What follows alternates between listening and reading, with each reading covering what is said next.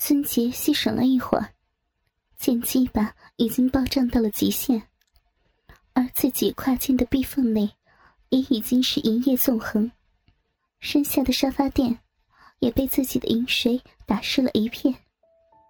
他吐出鸡巴，站起身，也不脱衣服，就从沙发上跨过卓文的大腿，一手扶着卓文的鸡巴，一手按在他的肩膀上，低着头，慢慢的蹲下去，看着自己湿淋淋的逼缝，一点点的将卓文的鸡巴吞没，嘴中不由得发出一声满足的长叹。伴随着孙杰的起落，鸡巴感受到了他体内的紧密与火热。卓文正在说话的声音，也一下子变得沙哑，带着浓重的鼻音。呃，好的，我知道了。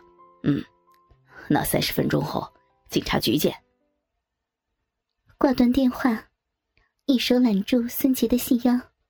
一手抓住他的奶子，狠狠的骂道：“你这个小淫妇，发浪也不看个时候，没见我正在打电话。”腰部用力的向上顶，揽在孙杰腰间的手用力的向下按，操的孙杰压抑已久的呻吟声一下子高涨起来，飘逸的长发随着他不断摇摆的头在空中飞舞。伴随着一声声的呻吟，在空中舞起了美丽的曲线。在卓文耳中，这呻吟声可比什么高山流水、汉宫秋月什么的好听多了。卓文松开被他紧紧握着的奶子，双手抓住孙杰的细腰，而用嘴叼着随孙杰的抖动而震动不已的乳头，用牙咬着。舌头灵活的在乳头上搅动，那种麻痒中夹带着疼痛的感觉，一下子让孙杰攀上情欲的顶峰。身体一阵僵直，双腿用力的夹着卓文的腰，柔软紧密的肉臂也震颤蠕动不已。卓文不待孙杰从情欲的高峰下落，猛地站起。将孙杰的双腿环绕在自己的腰上，双手托着他的细腰，让他的身子向后倾倒，黑亮的长发垂到地上，使得他们的接触更加的紧密。卓文强而有力的顶撞着孙杰最柔软的地方，一阵阵快感麻痹着孙杰的神经，强烈的冲击着他的神智。他的嘴中发出低沉的呻吟声，口水自他的嘴角从脸上滑落，划过他半闭的双眼，流到他浓密的长发中。舒服，使劲，操死我！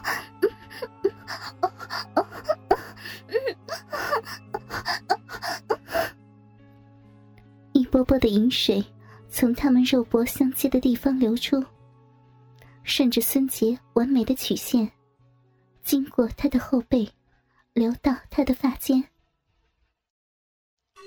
陈浩南看上去有二十八九岁，面容英俊，身着黑色的西装。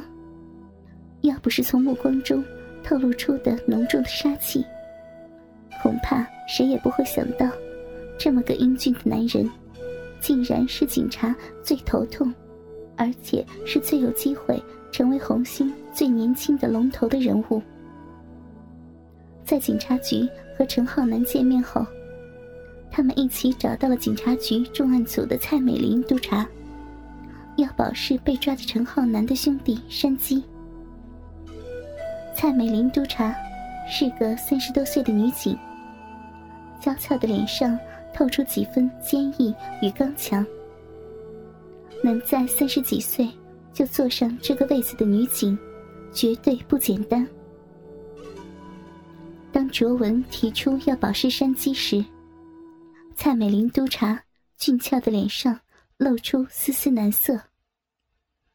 呃，这山鸡牵扯的案子比较严重，嗯，恐怕暂时不能保释。看到卓文询问的目光，知道无法隐瞒多久，便干脆的说：“今天早上我们接到报案，在铜锣湾丽云大厦发现一具女尸。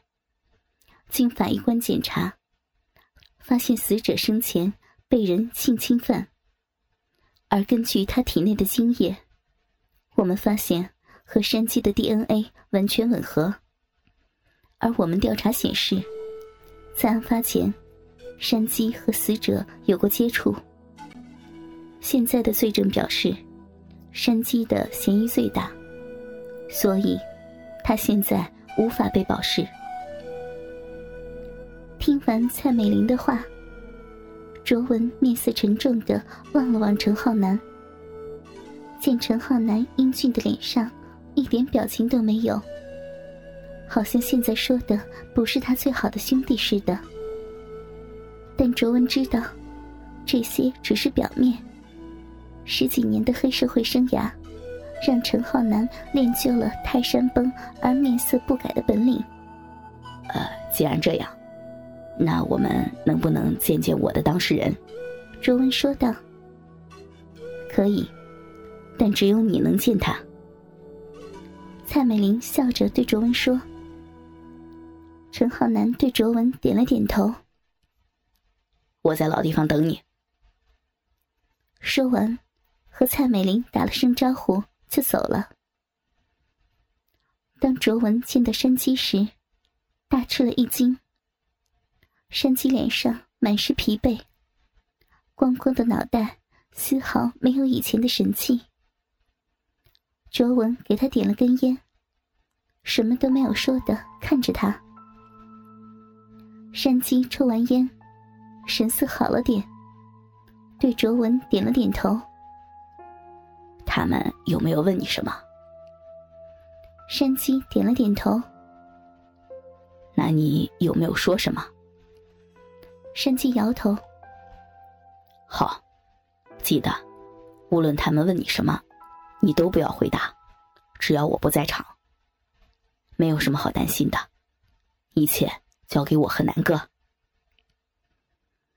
信任的目光盯着卓文，山鸡疲倦的脸上露出一丝笑容，点了点头，表示谢意。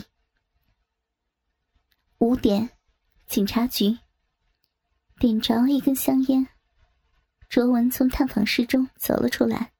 现在，卓文所担心的是这个官司应该怎么打，毕竟。现在警方所掌握的种种证据，都对山鸡不利。心头灵光一闪，自己怎么把他忘了呢？拿出手机，卓文熟练的呼叫了一个号码：“喂，司徒吗？我是卓文。哦，呃，卓文啊，啊，我是司徒，呃，有什么事儿啊？一会儿再说，我现在。”正忙着呢。司徒略带粗重的喘息，和一个女子惊天动地的呼叫声，冲进卓文的耳朵。这个家伙还是那么风流。卓文望着被挂断的手机，笑骂了一声。但他也知道，在司徒做这种事的时候，就是有天大的事儿，也不能把他从女人的身上拽下来。无奈，卓文给司徒发了个短信，让他六点在蓝顿酒吧等他。司徒是卓文的好朋友，他们间的友谊是在两年前，司徒的爸爸被控危险驾驶及过失杀人。卓文受朋友所托，担任司徒爸爸的辩护律师。那场官司，在卓文的努力下。司徒爸爸被无罪释放，而卓文和司徒也在这个官司中建立了真挚的友谊。